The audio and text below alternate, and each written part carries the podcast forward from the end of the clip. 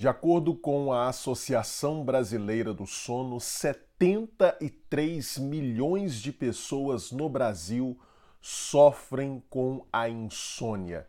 Neste vídeo eu quero apresentar para você uma analogia que vai ajudar você a entender o que acontece na insônia do ponto de vista psicológico e vai ajudar você também a procurar ajuda caso você passe por esse problema.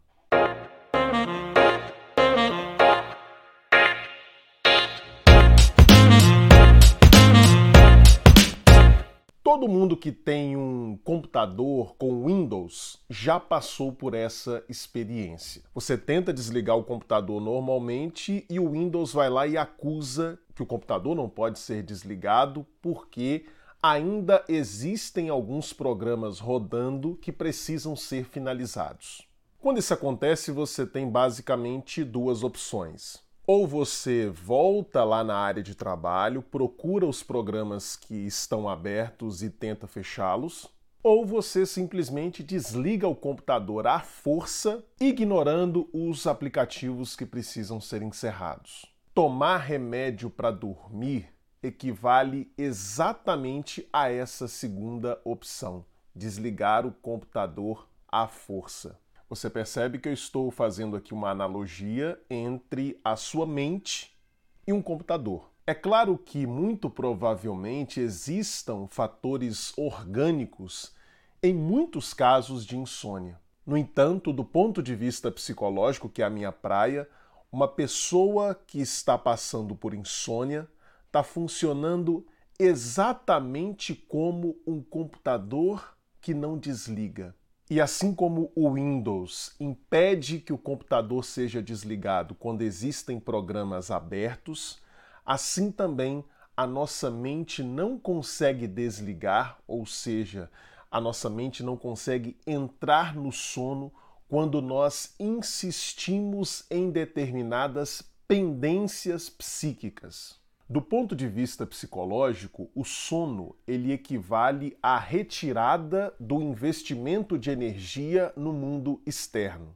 Em outras palavras, quando a gente dorme, é como se a gente estivesse dizendo: chega, eu não quero mais saber das questões da realidade externa, pelo menos durante algumas horas. No entanto, a gente só consegue fazer isso de fato quando nós conseguimos fechar os programas abertos durante o dia para voltar a mexer neles só no dia seguinte.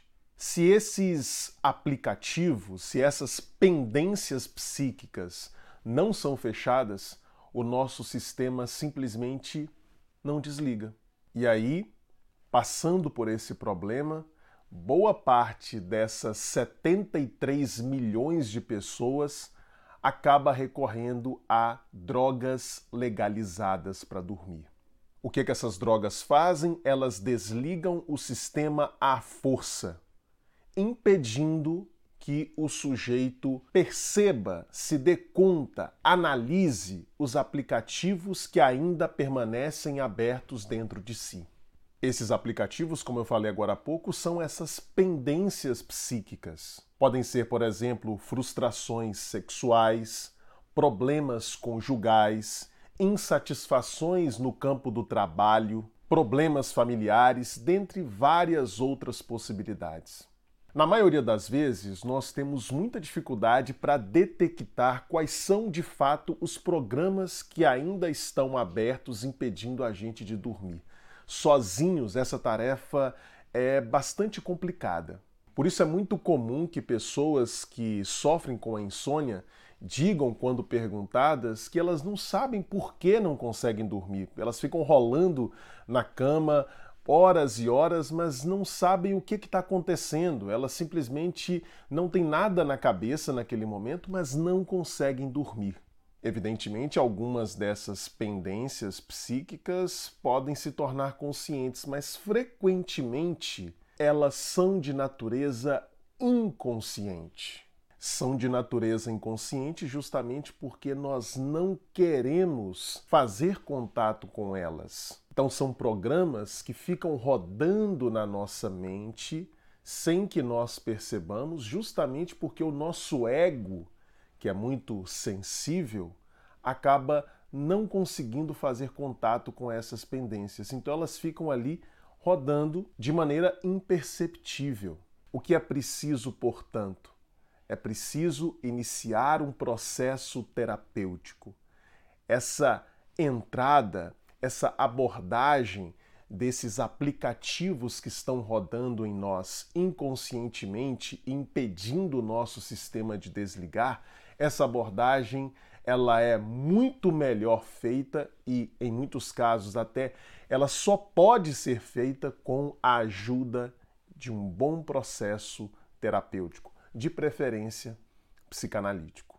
Bom, esse é o recado do vídeo de hoje, mas antes de você sair desse vídeo, eu quero te dar um recado sobre a Confraria Analítica, a minha comunidade de estudos teóricos em psicanálise. Quem faz parte da Confraria Analítica tem acesso a uma aula toda semana ao vivo comigo, as gravações de todas as aulas e mais uma série de conteúdos exclusivos que eu não publico aqui nas redes sociais. Para fazer parte da confraria e ter acesso a essa Netflix da psicanálise com dezenas e dezenas de horas de conteúdo psicanalítico, você paga apenas o valor de R$ 39,99. O link para fazer a sua assinatura e fazer parte da confraria está aqui na descrição, é o primeiro link que está aqui na descrição. Quero te convidar também a adquirir os meus e-books. O primeiro deles se chama O que um psicanalista faz, em que eu explico de forma rápida, clara, didática o que, que acontece num consultório de psicanálise. E o segundo e-book se chama Psicanálise em Humanês: 16 conceitos psicanalíticos cruciais explicados de maneira fácil, clara e didática, é praticamente um curso de introdução à teoria psicanalítica. Se você deseja adquirir esses e-books, os links também estarão aqui na descrição. Bom, espero que você tenha gostado desse vídeo. Se você gostou, não deixe de dar o seu like, não deixe de fazer um comentário sugerindo temas para outros vídeos e também não deixe de compartilhar esse vídeo com todas as pessoas que você acredita que vão se beneficiar do conteúdo que foi exposto aqui. Beleza, pessoal? Um grande abraço e até o próximo vídeo.